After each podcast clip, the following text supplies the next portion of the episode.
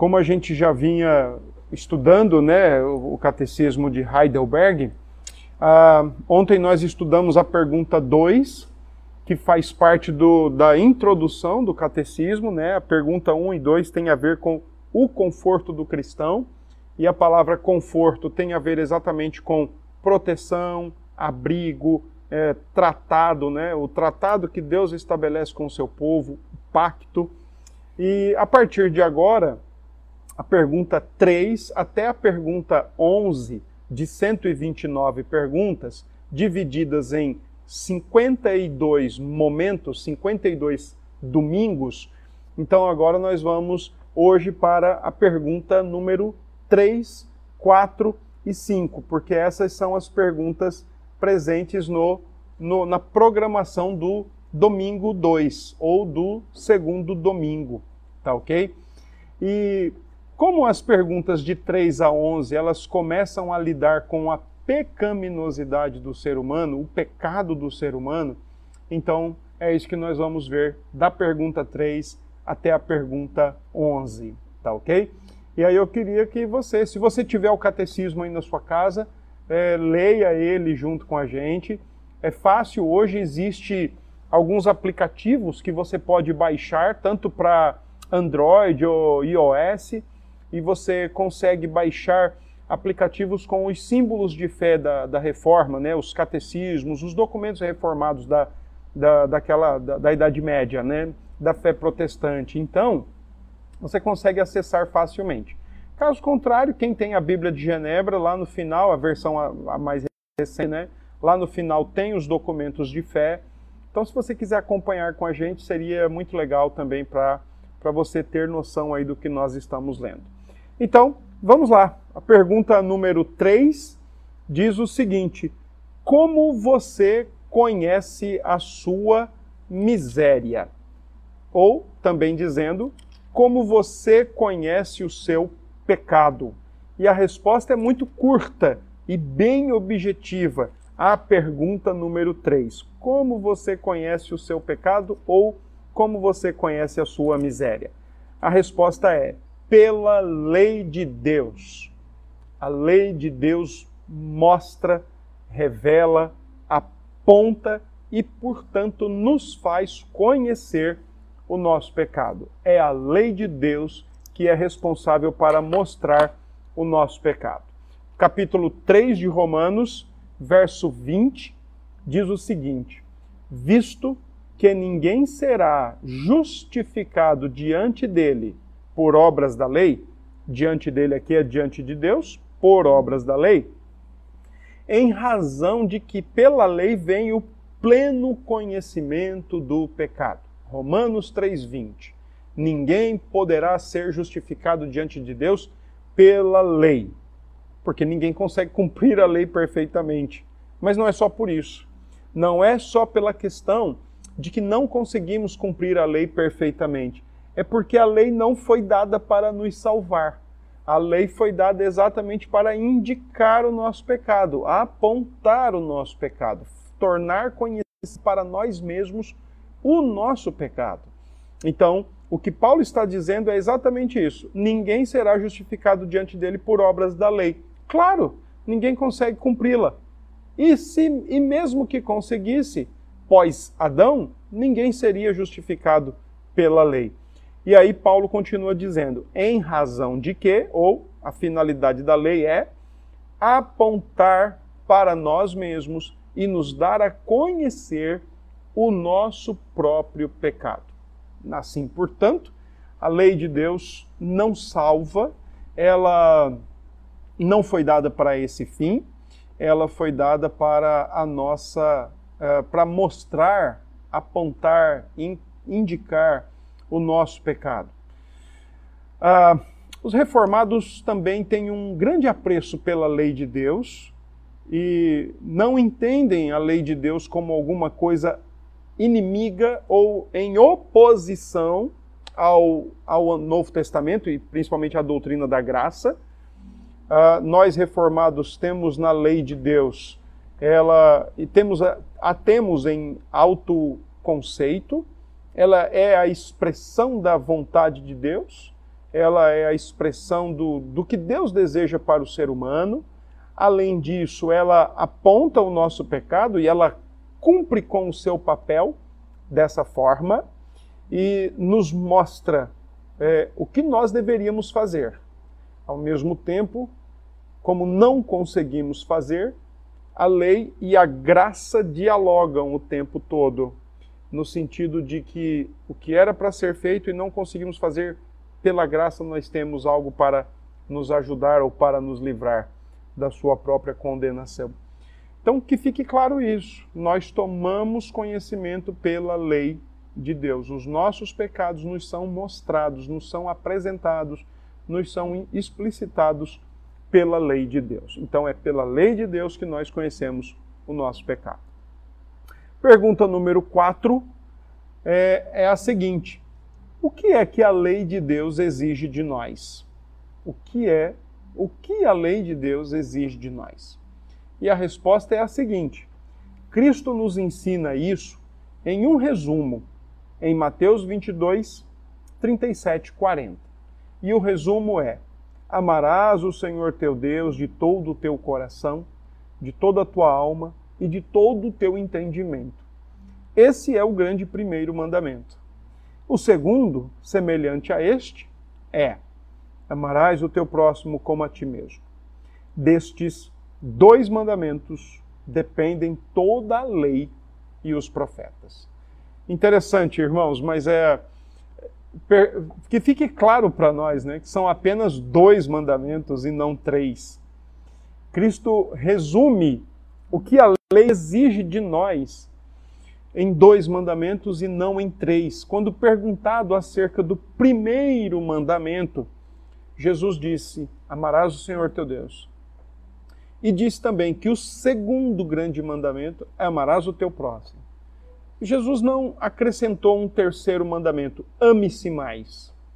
Esse ame-se mais faz parte de todo um pensamento egoísta e individualista do nosso tempo.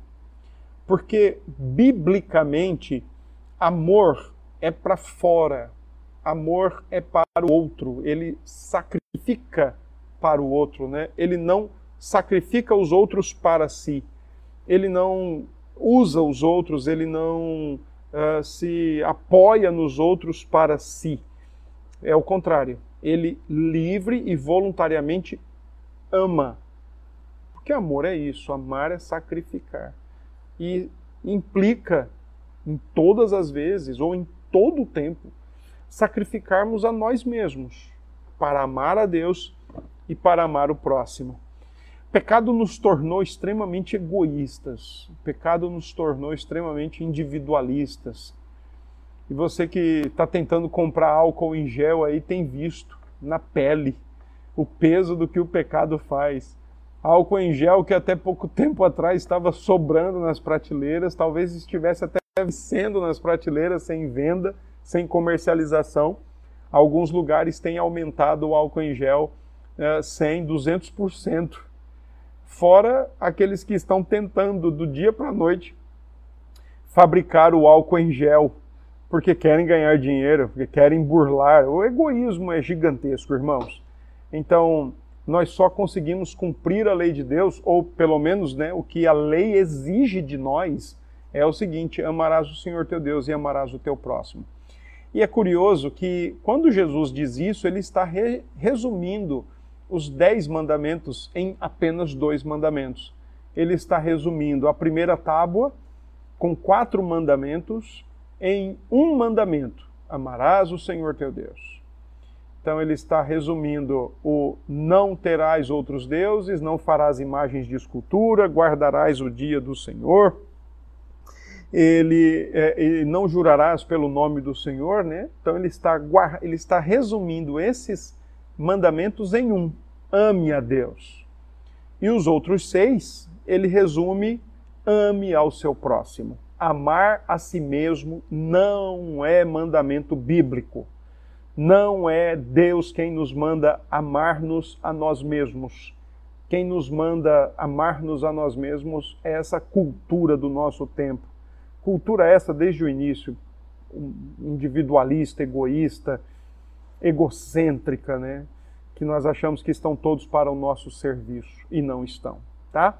Bom, quando Jesus fala isso em Mateus 22, amarás o Senhor teu Deus e amarás o teu próximo, ele também está citando coisas que vêm lá do Antigo Testamento. Então, vamos ler os textos aí para a gente entender o que é que o Senhor Jesus está falando. Levítico 19, livro de Levítico, terceiro livro da Bíblia, livro de Moisés também.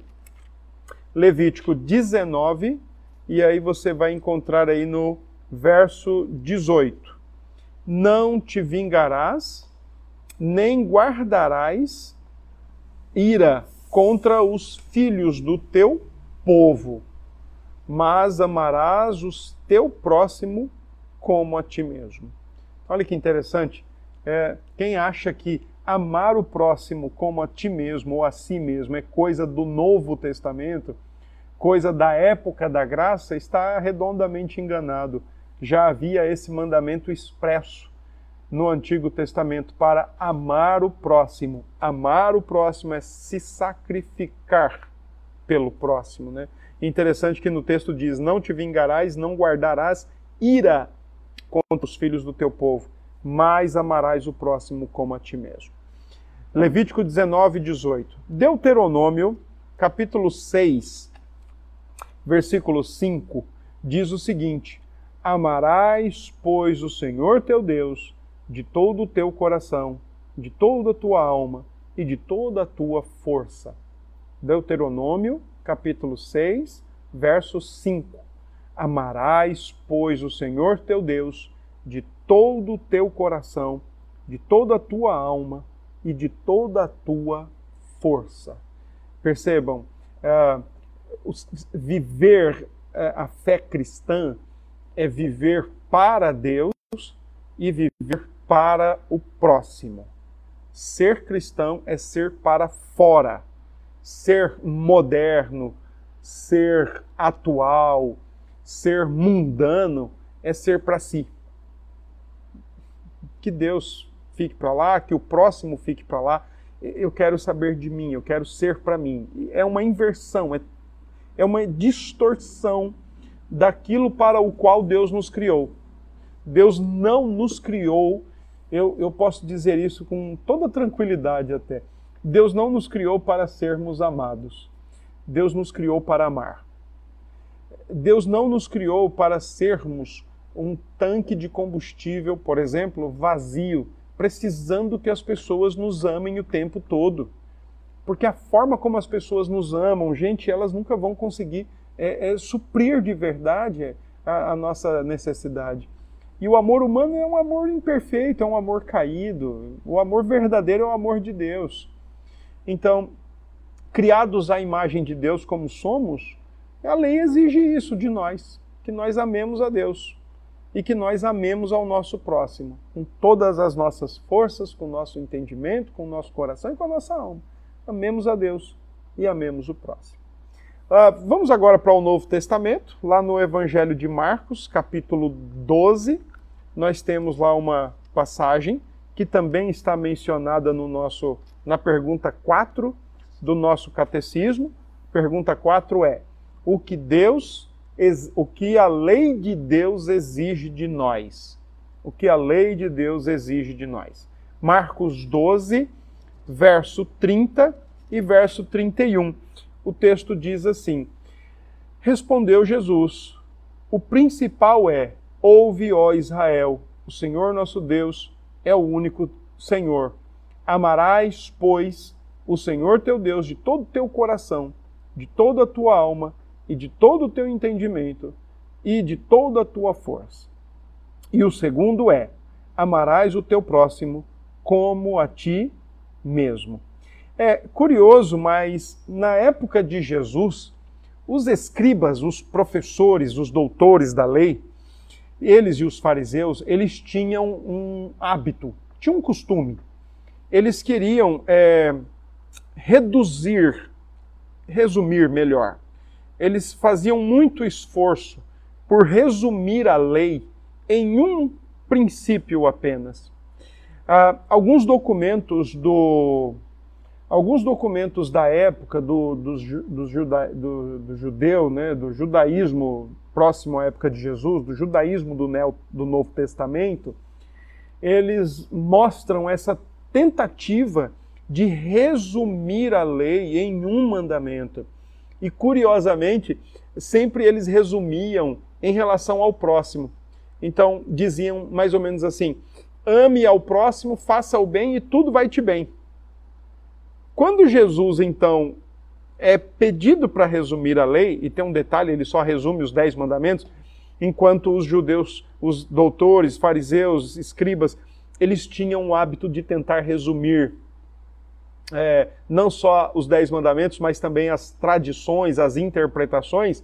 Então Jesus só traduz, só reduz, só resume, perdão, as, as dez, os dez mandamentos. Por isso, então, ele resume: amarás o Senhor teu Deus e amarás o teu próximo. Não é só amar o próximo, não é só amar a Deus, é amar a Deus e amar ao próximo. É assim que o Senhor Jesus, então, resume a lei ou simplifica a lei, mostrando o que ela exige de nós para que nós possamos viver de forma agradável diante de Deus. Amar a Deus e amar ao próximo. E no texto de Lucas, também tem uma outra passagem aqui, no verso capítulo 10, no verso 27, quando o Senhor Jesus também chega para o homem que estava conversando com ele, o intérprete da lei, e diz o texto a partir do verso 25 que esse intérprete da lei, provavelmente um escriba, quis colocá-lo à prova e perguntou para ele qual é o que farei para herdar a vida eterna. Então, uh, o Senhor Jesus responde dizendo: Amarás o Senhor teu Deus de todo o teu coração, de toda a tua alma, de todas as tuas forças e de todo o teu entendimento, e amarás o teu próximo como a ti mesmo. É assim que o Senhor Jesus resume a lei para esse intérprete da lei, provavelmente um escriba, e então ele diz para Jesus: Tá, tudo bem, se eu fizer isto eu vou viver? Ótimo, legal. Mas quem é o meu próximo? E aí então vem a parábola do bom samaritano aonde o Senhor Jesus explica para ele quem é o próximo dele naquela ocasião. Então é isso, irmãos. A pergunta 4 é, é o que a lei de Deus exige de nós? A lei de Deus exige de nós o seguinte: que nós amemos a Deus de todo o nosso coração, de todo o nosso entendimento, toda a nossa alma, toda a nossa força, mas também amemos o nosso próximo como a nós mesmos. Não somos criados para nos amar. Somos criados para amar a Deus e ao próximo. Isso é o que a lei exige.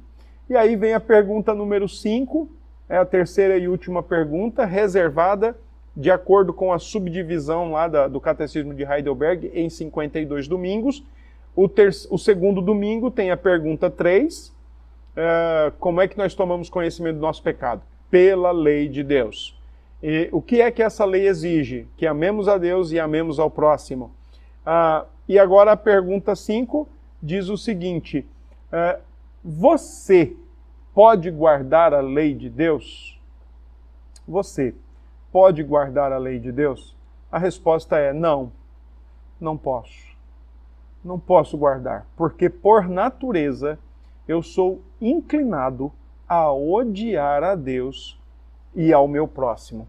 Antes da gente ler qualquer texto, eu quero só fazer um, um comentário, né? Pode parecer estranho essa ideia de nós odiando a Deus. Puxa vida, como é pesado isso! Odiar a Deus.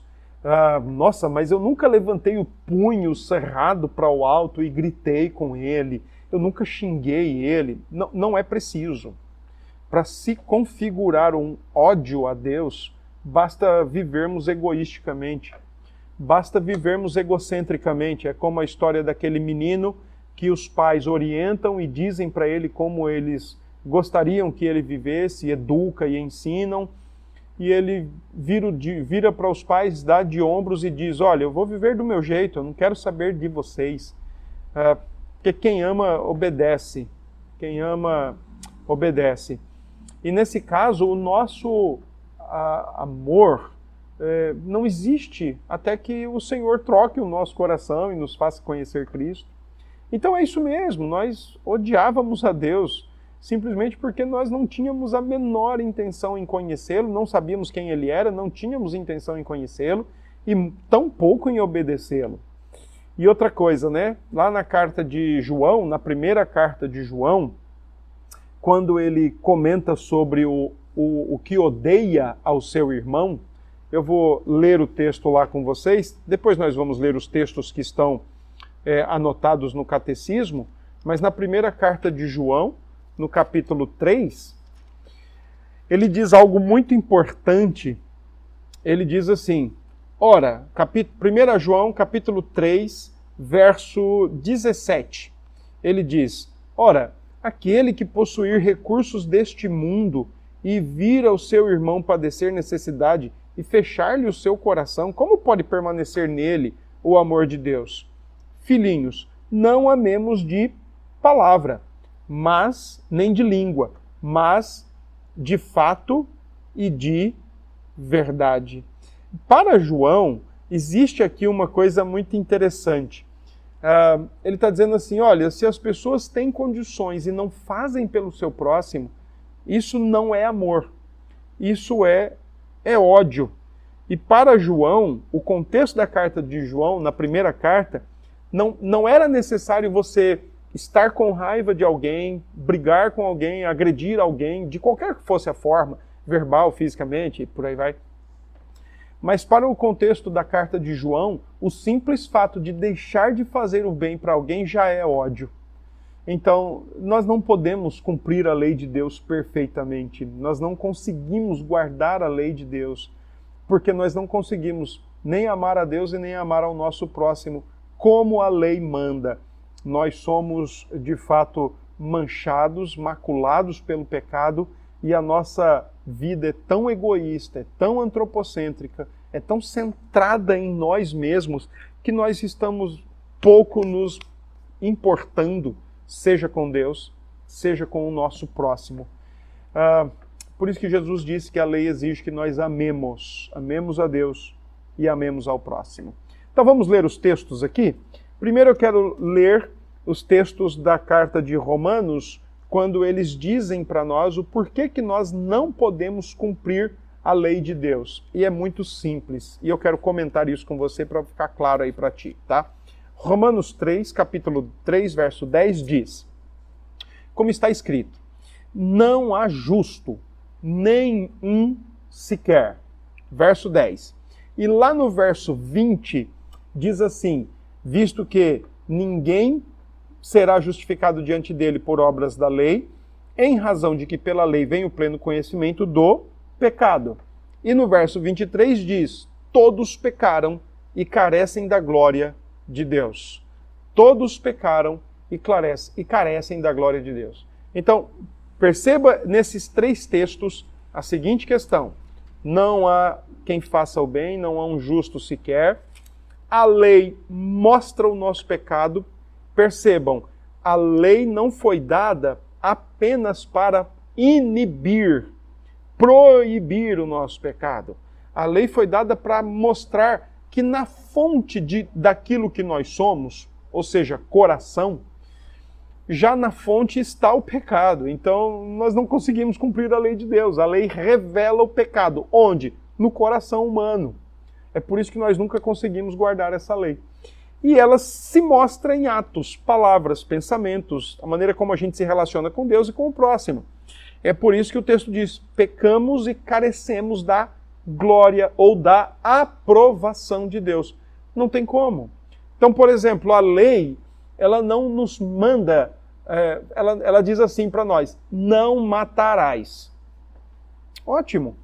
Isso é o que está escrito: não matarás. Por quê? Porque você tem que amar o seu próximo. Beleza. Então, enquanto eu não pegar um revólver, não pegar uma faca e matar alguém, eu estou cumprindo a lei de Deus? Ao passo que, ainda que eu não faça nada contra alguém, mas eu cultive no meu coração todo sentimento de amargura, de ódio, de rancor contra outra pessoa, eu estou cumprindo a lei de Deus? Não estou.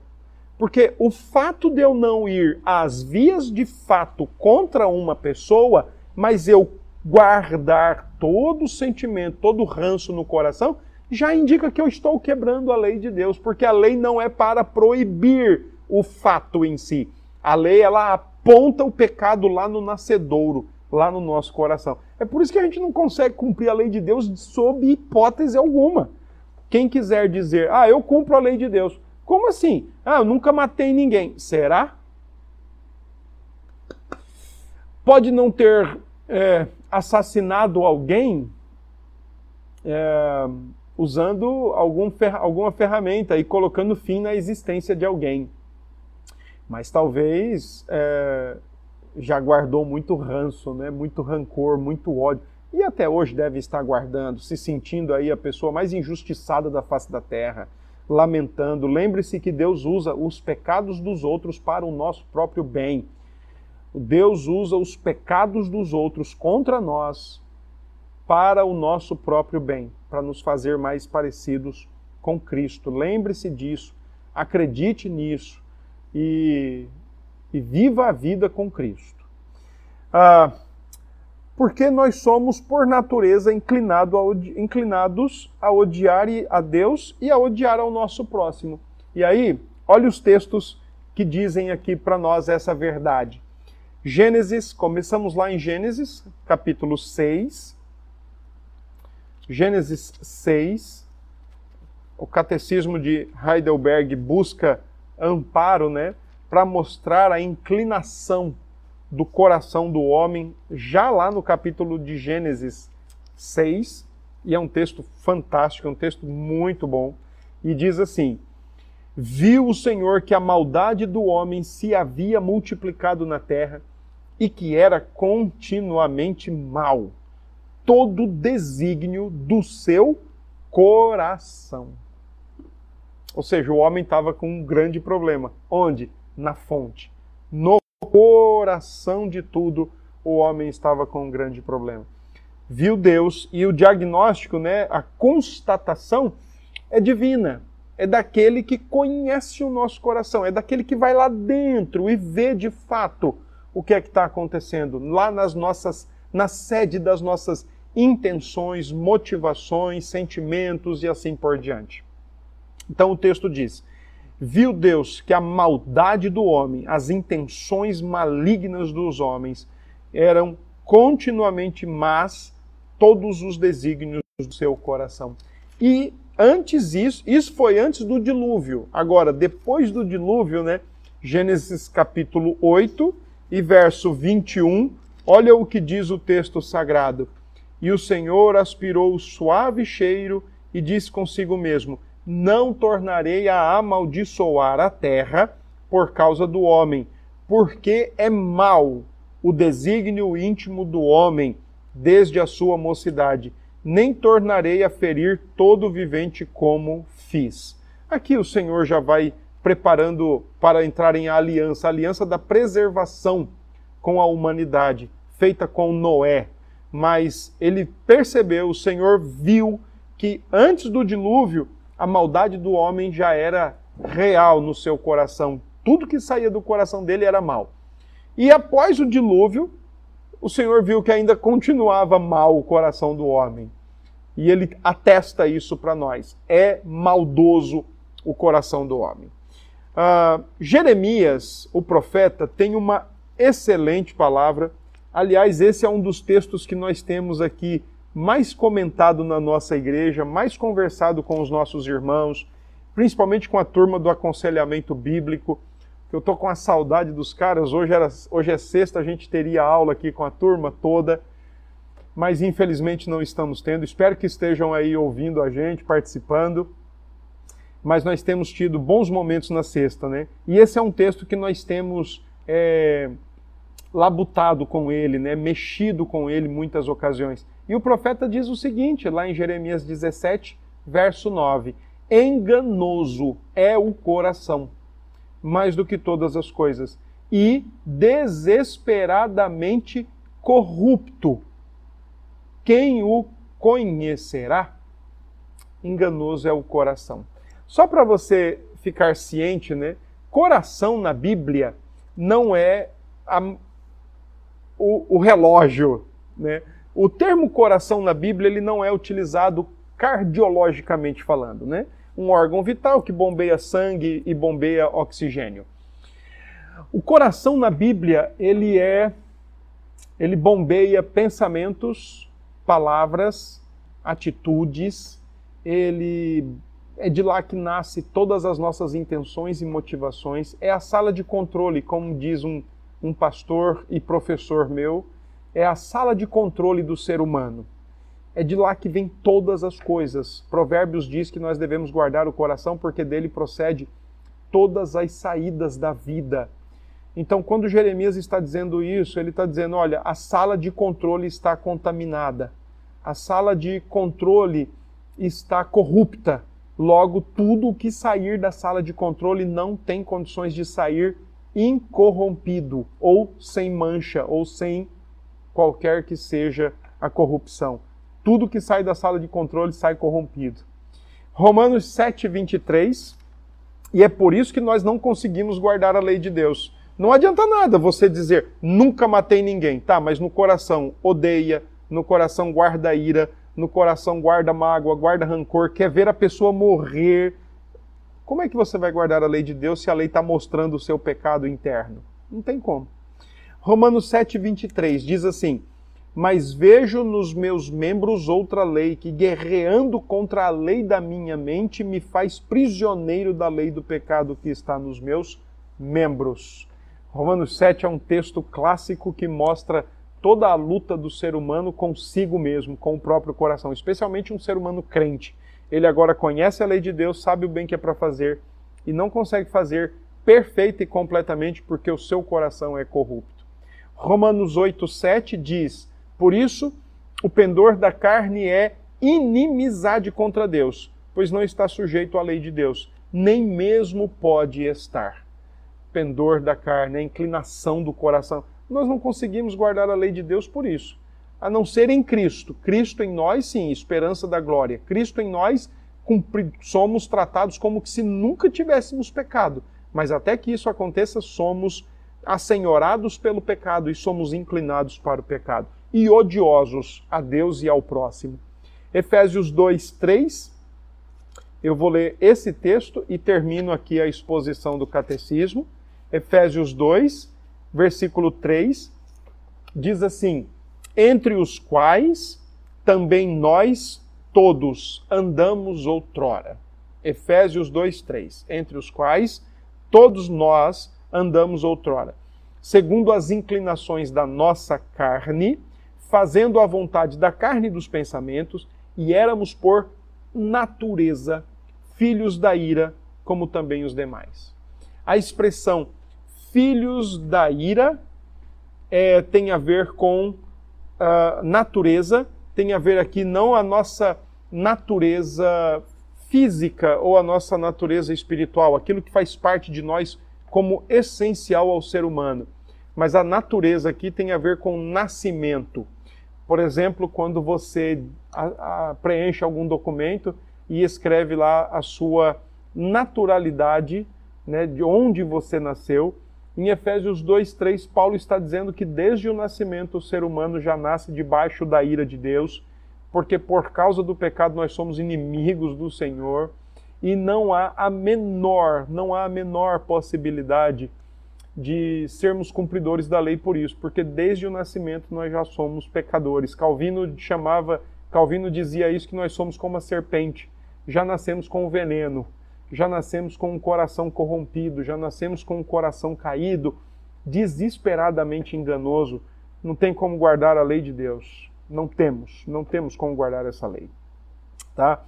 Coração. Então, quando Paulo diz aos Efésios, por natureza, filhos da ira, ele está dizendo, desde o nascimento, o ser humano é filho da ira.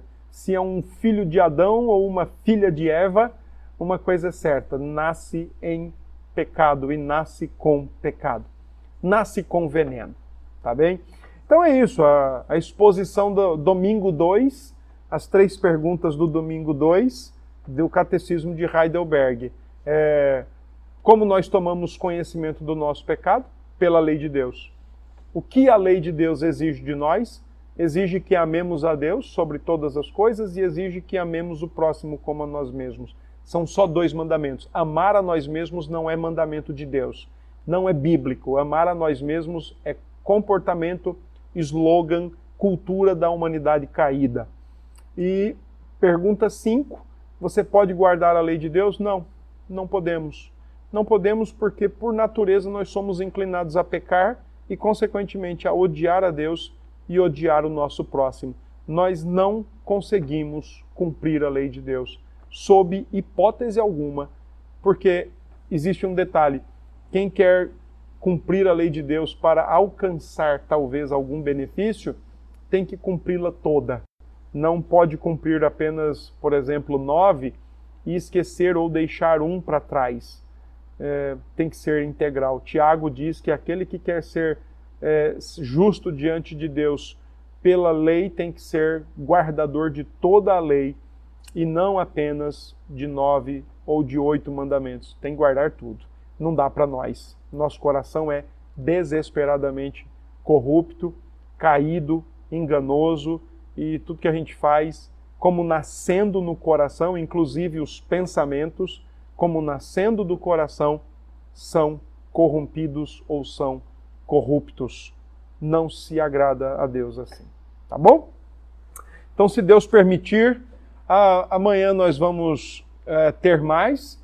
Eu ainda estou resolvendo aqui com a minha turma ah, o que, que nós vamos fazer amanhã, se nós vamos seguir como o catecismo de Heidelberg ou se nós vamos ter uma palavra mais devocional, uma palavra mais assim, apontando para a escritura e de forma devocional. Uh, e aí nós vamos amanhã às 8 horas, sábado, se o Senhor permitir, estaremos juntos, tá bom? Juliana Carrazone, a pergunta 1 do nosso catecismo de Heidelberg é o seguinte: vou te ajudar aí, tá? Estou vendo que você perguntou aí, então vou colocar para você. A pergunta 1 um é: qual o seu único conforto na vida e na morte? Qual o seu único conforto na vida e na morte? E a pergunta 2 tem a ver com uh, o que você deve saber para viver e morrer nesse fundamento, ou seja, o conforto na vida e na morte. O que é que você precisa saber, deve saber para viver e morrer nesse fundamento, tá bom?